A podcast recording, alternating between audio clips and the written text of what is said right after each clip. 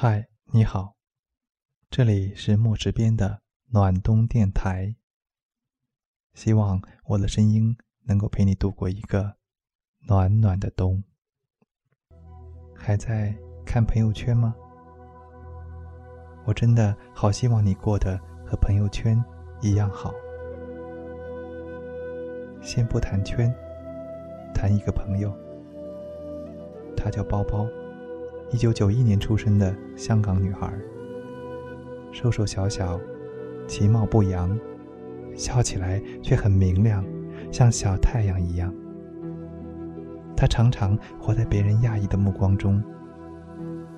中学退学，来台湾念大学，回香港从事 fashion marketing。两年后，辞掉高薪的工作，又来到台北创业。他身边的朋友都是中规中矩的上班族，没法理解他的选择。我想，如果他用朋友圈更新自己每天的动态，评论区一定会有很多朋友劝他回头是岸吧。鲍勃说：“有些事情，二十几岁不做，三十几岁就更不可能去做了。现在做错了，大不了重新来过。等到三十几岁。”就来不及了。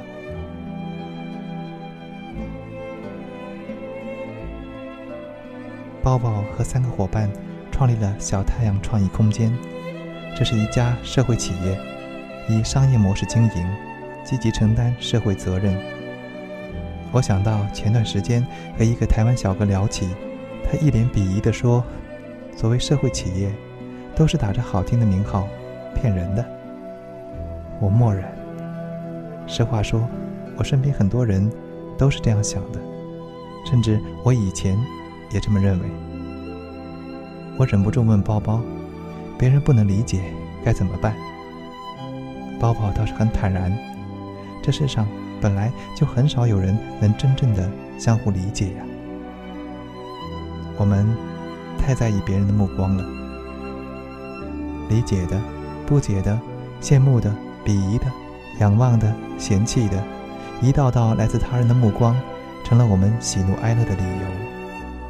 我一直记得高中时的一件小事：一个不怎么熟，但彼此印象都不错的女生，突然间好像不怎么理我。过了大半年，因为同上一门辅导班，我们又熟悉了起来。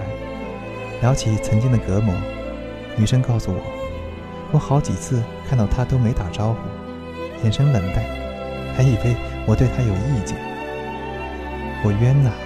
那段时间我只是试着走路不戴眼镜而已，没跟他打招呼，恐怕是因为我没看清楚是他，眼神冷淡，面无表情，只是因为我在专心走路啊。有时候，别人投来的眼神没有任何特殊含义，是我们自己想太多。回到女孩包包的身上。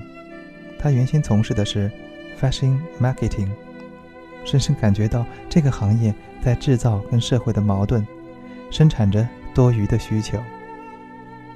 时尚行业通过广告强调拥有什么你就是高贵的、有气质的，你就能获得别人欣赏的目光，以此挑拨人们的需求，轻轻松松把成本几百的商品卖到几万。这类广告之所以有效。是因为他们精准击中了大多数人的弱点。我们太在乎别人怎么定义自己了。我们思考的不是怎么变优秀，而是怎么让别人知道我的优秀；不是怎么变幸福，而是怎么让别人知道我很幸福。说实话，我也曾是这样的人。去某一家昂贵的餐厅时，我最期待的时刻，居然是拍照在朋友圈里秀定位。现在，我已经关闭朋友圈有一段时间了。删之前的朋友圈内容时，我还有点心疼。天哪，我的所有光辉时刻就这么被删了，那以后别人还怎么知道我曾有这么丰富的经历？我有个很优雅的朋友，他喜欢烹饪，钟情手作，他做出许多让人看着就觉得美好的干燥花束。朋友将亲手制作的干燥捧花一一拍下，只为了自己留作纪念。而不是忙于修图、发朋友圈，等待着点赞和评论。事实上，除了受朋友之托帮忙推广，他几乎从来不发朋友圈。有一次，我问他：“你生活的那么丰富，不发朋友圈，又怎么让别人知道呢？”他很诧异。我做这些，是因为我喜欢。我凭着自己的心意，把时间花在美好的事物上，为什么一定要别人知道呢？我哑口无言。他俏皮的一挑眉。再说了，就算想让人知道，在交往的过程中，让对方一点一点发现你的好，不也很不错吗？是啊，他就是那样的人，在相处的过程中，一次一次让我惊艳。原来他有那么多才能。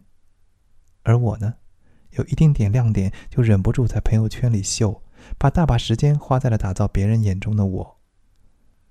说到底，我发朋友圈，是为了伪造出一个比真实的我更好的人。那么你呢？你也是这样吗？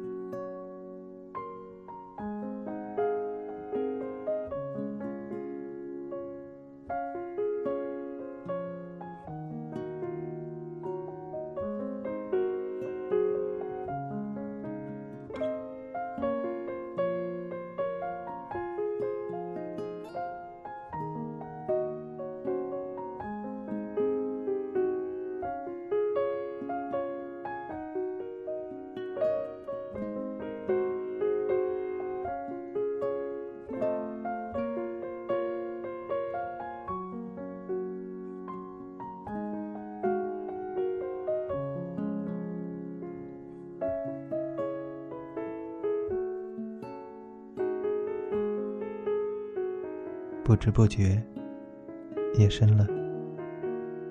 晚安，我们明天见。